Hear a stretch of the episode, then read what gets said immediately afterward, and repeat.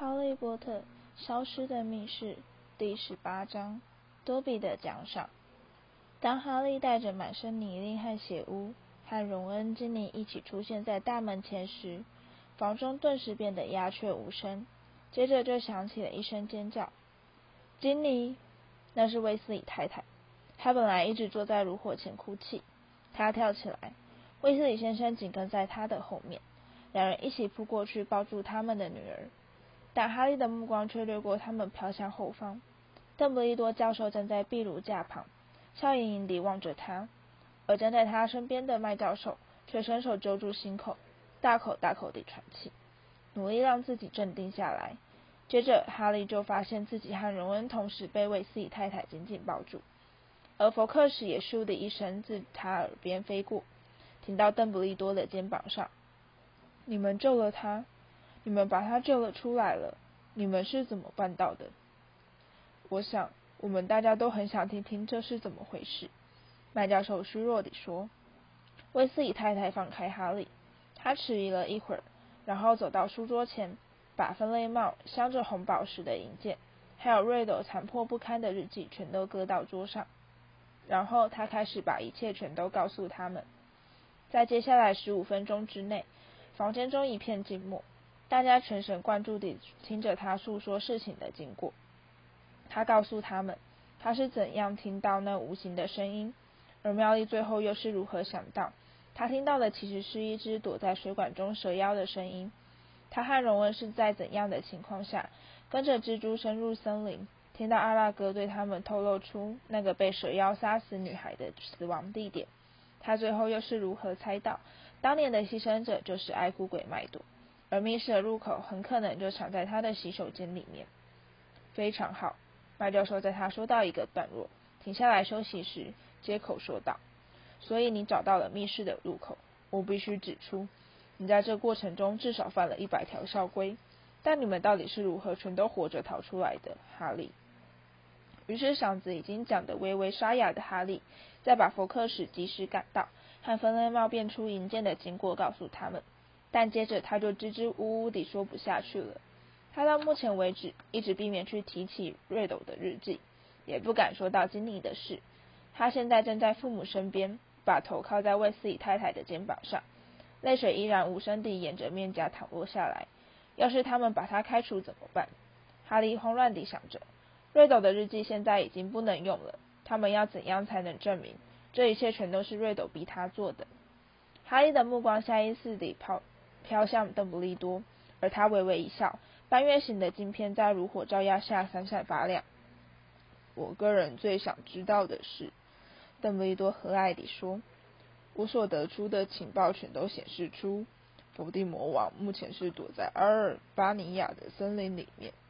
在这样的情况下，他怎么会有办法去蛊惑精灵呢？”一阵轻松的解脱感，一种如软牛般席卷而来的美好解脱感。在瞬间窜遍他的全身。那那是什么意思？卫斯理先生用一种被吓呆的语气说：“伏地魔王蛊蛊惑金妮，可是金妮不会，金妮并没有，他有吗？”是这本日记。哈利赶紧接口说，拿起日记递到邓布利多面前。这是瑞斗在十六岁时写的日记。邓布利多从哈利手中接过日记。将他又长又歪的鼻子凑到那焦黑湿透的书页前，凝神细看，真是聪明。他柔声说：“当然了，他大概是霍格华兹有史以来最聪明的学生。”他转过头来望着卫斯理夫妇，他们显然是听得一头雾水。很少人知道，伏地魔王以前叫做汤姆·瑞斗。我五十年前在霍格华兹教过他，他在毕业后就失去踪影。进行长期的修业旅行，足迹踏遍了许多地方，并在这段期间开始深入钻研黑魔法，和我们魔法族群中最坏的败类混在一起，并经历过无数次危险的魔法变形。因此，在他以黑魔王的面貌重新出现时，他已经完全变了一个人，大家根本就认不出是他，几乎没有任何人会把伏地魔王。和当年那个当过霍格华兹学生会男主席、既聪明又帅气的优秀男孩连在一起。可是金妮，威斯理太太说：“我们家经理怎么会跟他扯上关系呢？是他的日日记。经理哭着说：“我一直在用它来写日记，他已经跟我比比谈了一整年。”经理，卫斯理先生大吃一惊：“难道我什么都没教过你吗？我是怎么告诉你的？永远不要相信任何会自己思考，但你却看不出他把脑袋藏在哪里的东西。你为什么不把日记拿给我，或是你母亲检查看看呢？像他这么可疑的物品，绝对跟黑魔法脱不了关系。”我不。不晓得呀，经理哭着说：“我是在妈买给我的书里找到他的，我还还以为是有人不小心把它放在那里忘了拿走。”我认为现在应该立刻把卫斯理小姐送到医院厢房。邓布利多用一种坚定的语气断然表示：“这对他来说是一场非常恐怖的艰苦试炼。我不会给他任何处罚，就算是一些比他年纪大并聪明许多的巫师。”同样也可能会上火地魔王的当。他大步走到门前，把门拉开，上床好好睡一觉，或者是喝一大杯热腾腾的巧克力。我发现这种事可以让我重新打起精神。他再加上一句，和艾迪朝经理眨眨眼。庞瑞夫人现在还没睡，她正在忙着分配魔苹果汁呢。我想，那些被蛇妖石化的人很快就会醒过来了。所以妙丽快好了，荣恩与快迪说，这件事并没有造成永久性的伤害。邓布利多说。威斯理太太带着金妮走出去，威斯理先生跟在后面，看起来还没有从震惊中恢复过来。还有麦教授，邓布利多教授若有所思地对麦教授说：“我认为这值得让我们开一场盛大的宴会。”能不能请你去教厨房开始准备？好的，麦教授爽快地答道，并快步走向大门。那我就把哈利和荣恩交给你处理喽，可以吗？当然可以，邓布利多说。等他走出房间，哈利和荣恩忐忑不安地望着邓布利多。麦教授刚才的话是什么意思？什么叫做把他们交给邓布利多处理？他们不至于，不至于还得接受处分吧？我记得，我好像跟你们两个说过，你们要是再犯一条校规，我就只好真的开除你们了。邓布利多说。荣恩吓得张大嘴巴。这点可以显示出，我们魔法族群中最正派的人，有时候也不得不把自己的话给吞回肚子里去。邓布利多笑盈盈地说下去：“你们两个都会获得学校的特殊贡献奖。另外。”让我看看，好吧，你们两人各替格莱芬多赢了两百分。荣恩闭上嘴巴，脸变成跟若哈情人节鲜花一样的鲜艳粉红色。可是，我们这儿有个人怎么会这么安静，绝口不提他在这场冒险行动中的英勇表现呢？邓布利多又加上一句：“怎么变得这么谦虚了呢？”若哈，哈利猛然一惊。他刚才把若哈给忘得一干二净。他转过头来，看到若哈站在角落，脸上依然挂着一丝隐约的微笑。若哈在邓布利多问他的时候，甚至还回过头去，想看看这位老先生到底是在跟谁说话。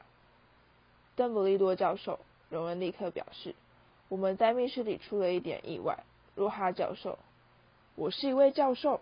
若哈吃惊地问道：“我的老天爷呀！我还觉得自己很没用呢。”你说是不是？他想要施展一个记忆咒，可是魔杖却逆火反弹，射中了他自己。荣恩轻声对邓布利多解释：“天哪！”邓布利多摇着头说，银白的长须微微抖动：“你被自己的剑刺中了，罗哈。”剑？罗哈茫然地说：“我没有剑啊，不过那个孩子倒是有一把。”他指着哈利：“你可以向他借。”能不能请你把如哈教授也送到医院上访？邓布利多对荣恩说：“我还想跟哈利谈一下。”若哈慢吞吞地渡了出去。荣恩先好奇地回头瞥了邓布利多和哈利一眼，才轻轻关上房门。邓布利多走向炉火前的座椅：“坐吧，哈利。”他说。而哈利坐下来，突然感到一阵莫名的紧张。首先呢，哈利，我想要跟你说声谢谢。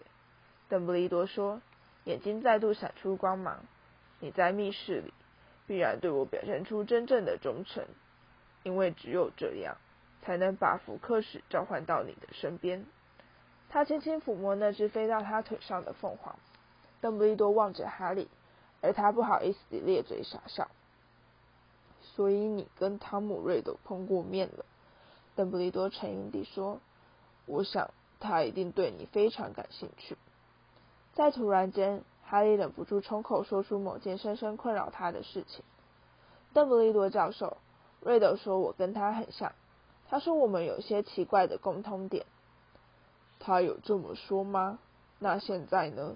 邓布利多说，他垂下银白色的浓眉。若有所思地盯着哈利，你自己是怎么想的，哈利？我才不觉得我像他呢。哈利说，他的嗓门大的连他自己都吓一跳。我的意思是，我是，我是在格莱芬多呀，我是。但接着他就说不下去了，一个埋藏已久的疑点重新浮上心头。教授，过了许久，他才再度开口说道：“分类帽跟我说。”我在史莱哲林学院会表现得很好。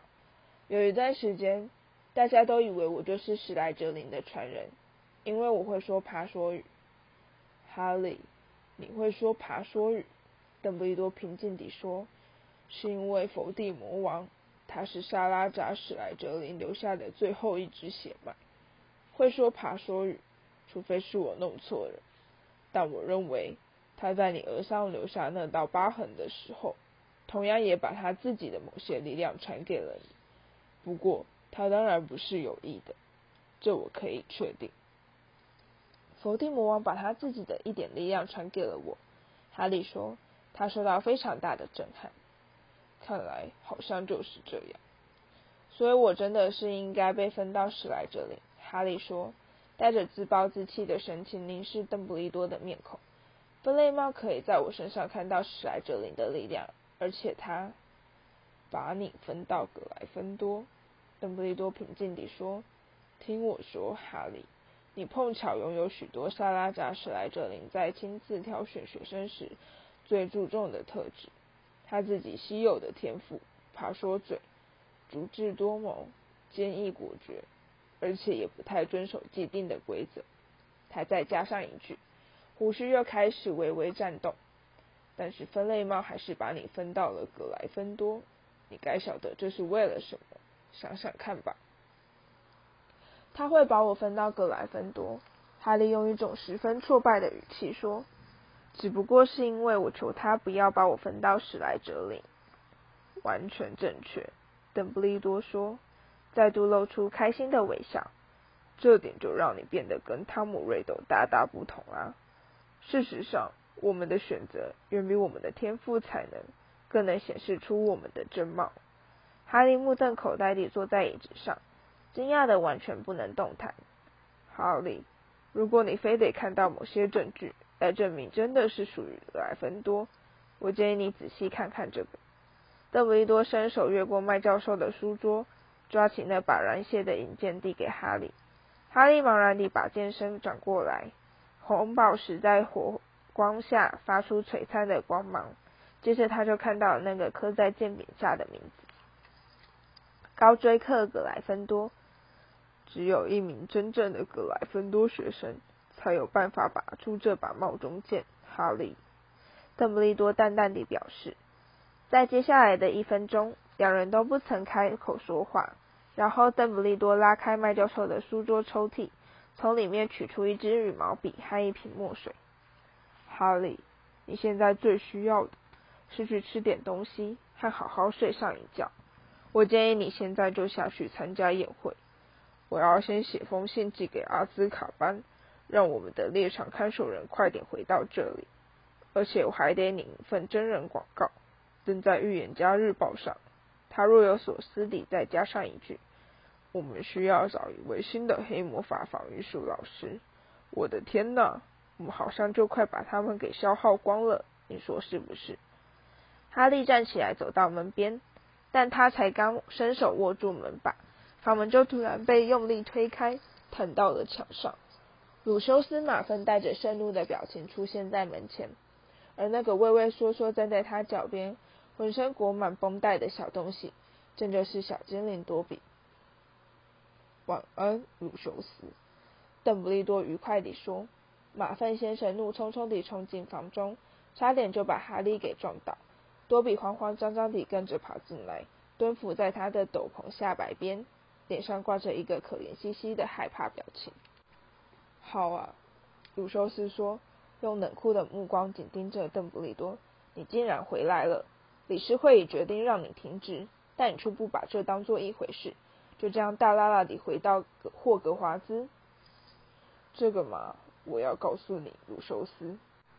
邓布利多心平气和地微笑答道：“其他十一位理事在今天跟我联络。坦白说，我简直觉得自己好像是被一阵猫头鹰冰雹给困住了呢。他们听说亚瑟卫斯理的女儿被杀，而他们希望我能立刻回到这里。他们似乎是认为我终究还是这个职务的最佳人选。”他们也跟我说了一些非常奇怪的故事，其中有几位还表示，你当初曾对他们出言恐吓，威胁说，如果他们不同意让我停止的话，你就要诅咒他们全家。马芬先生的脸色变得比平常还要苍白，不过他眯成细缝的眼睛却依然闪着愤怒的光芒。那么，你可以阻止攻击事件再发生吗？他冷笑道。你抓到犯人了吗？是的。我们抓到了，邓布利多微笑答道：“是吗？”马芬先生厉声喝道：“那是谁呢？”跟上次的凶手是同一个人，卢修斯。邓布利多说：“不过这一次呢，伏地魔王是利用大人替他行动，方法是透过这本日记。”他递出那本中间破了个大洞的小黑本子，目光紧盯住马芬先生的脸孔不放，但哈利的目光却飘向多比。这个小精灵现在做出非常奇怪的动作，他的大眼睛意味深长地望着哈利，先用手指指着日记，再指向马粪先生，然后猛捶自己的头。我知道了，马粪先生对邓布利多缓缓说道：“这是一个非常聪明的计谋。”邓布利多用沉着的语气表示，依然紧盯着马粪先生的眼睛，因为要是哈利，马粪先生恶狠狠地瞪了哈利一眼。和他的朋友荣恩没发现这本日记，结果会怎么样呢？经理卫斯理说不定就得一个人承担所有罪过，没有人能够证明他是受到蛊惑而身不由己。马芬先生没有答话，他脸上毫无表情，看起来就像是一张面具。而且你想想看，邓布利多继续说下去，接下来会发生什么样的情况？卫斯理家是我们最杰出的纯种家族之一。想想看，要是卫斯理家的女儿被人发现她攻击并伤害麻瓜后代的话，这对亚瑟·卫斯理以及他的麻瓜保护法案会造成什么样的影响？能找到这本日记，并除掉瑞斗留在里面的记忆，真的是非常幸运。否则，天知道这会导致什么样的后果。马粪先生勉强挤出一句话：“是很幸运。”他生硬地说，而躲在他背后的多比却依然在那里重复同样的动作，先指着日记，再指乳修斯马粪，然后再用力敲自己的头。哈利忽然明白了，他对多比点点头，而多比退到角落，开始扯自己的耳朵来作为惩罚。你难道不知道精灵是怎么样得到这本日记的，马粪先生？鲁修斯怒冲冲地转过头来瞪着他。我哪会晓得那个白痴小女孩是怎么拿到它的？他说：“因为这是你塞给她的。”哈利说：“在华丽无痕书店里，你故意抓起他的一本旧变形课本，偷偷把日记塞到里面，对不对？”他看到马粪先生苍白的手紧紧握起，又再度松开。拿出证据来啊！他嘶声说：“哦，这大概没人能办得到。”邓布利多说，并对哈利露出微笑。现在瑞斗已经从日记里消失，唯一的证据也已经毁了。不过话说回来，我倒是要对你提出一个忠告，卢修斯，不要再随便把伏地魔王在学校用的旧东西送到外面。要是再有一样东西落到无辜的人手上，我想至少亚瑟卫斯一定会循线找到你头上。鲁修斯马芬在远处呆站了一会儿。而哈利清楚看到他的右手抖了一下，似乎是想要伸手去抓他的魔杖，但他最后并未采取行动，只是愤愤转向他的家庭小精灵：“我们走吧，多比。”他扭开房门，多比慌慌张张地赶到他身边，却被他一脚给踢到了门外。他们听到多比一路上不停地尖声惨叫。哈利站在房中苦苦思索，然后他脑中突然灵光一闪。邓布利多教授，他急急问道：“请问我可以把这本日记还给马粪先生吗？”“当然可以，哈利。”邓布利多平静地说，“不过动作快一点，别忘了你还得参加宴会。”哈利抓起日记，冲出办公室。他听到多比痛苦的尖叫声绕过转角，然后渐渐远去。哈利一面暗自猜想这个计划不知是否有用，一面飞快地脱下一只鞋子，扯掉他那脏得要命的臭袜子，把日记塞进袜子里面。接着，他就沿着黑暗的走廊往前狂奔。他在楼梯口赶上了他们。马粪先生，他像溜冰似的滑着停下来，气喘吁吁地说。我有东西要交给你。他把那只臭烘烘的袜子硬塞进鲁修斯马粪手里。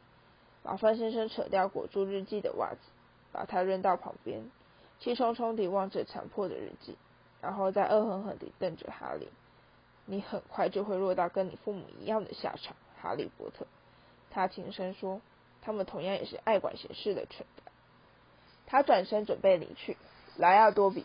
我说：“过来。”但多比却没有动。他握着哈利那只恶心的臭袜子，而他望着他的眼神，就好像那是一个无价之宝。主人赏给多比一只袜子，小精灵用一种像做梦般的语气说：“主人把它赏给了多比。”那是什么？马先生，马粪先生啐道：“你到底在说什么？”多比得到了一只袜子。多比不敢相信地说：“主人扔掉它，而多比抓到了它，所以多比。”多比自由了。鲁修斯马芬愣了一下，呆呆望着家庭小精灵，然后他就扑向哈利：“你害我失掉了我的仆人，小子！”但多比却喊道：“你不能伤害哈利波特！”砰的一声，马粪先生朝后飞了出去。他以每次降三级的速度，乒乒乓乓地滚下楼梯，七横八竖地跌落到下面的台楼梯台上。他脸色铁青地站起身来，掏出他的魔杖，但多比早已竖起一根真具威胁力的修长手指。你现在就走！他指着马粪先生厉声说：“你不准碰哈利波特一根汗毛！你现在就走！”鲁修斯马粪别无选择，他愤怒地瞪了他们两个最后一眼，接着就抓起斗篷愤愤一挥，急匆匆地大步离去。哈利波特解放了多比。小精灵高声尖叫，抬头凝视哈利，球般的大眼映照出从窗口透进来的莹莹月光。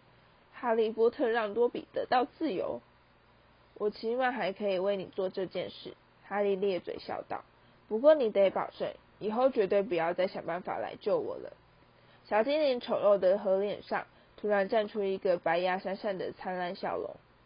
我还有一件事搞不懂，多比。哈利在多比用颤抖的手穿上臭袜子时问道：“你不是告诉过我，这一切跟那个不能说出名字的人完全没有关系，记得吗？”可是，那是一个线索呀，先生。”多比说。他睁大眼睛，就好像这是个再明显不过的事实。黑魔王在改名以前，不是大家都可以随便说出他的名字吗？你懂了吧？没错，哈利无力地说。好吧，我得走了。学校在开庆祝会，而且我的朋友妙丽现在也该醒过来了。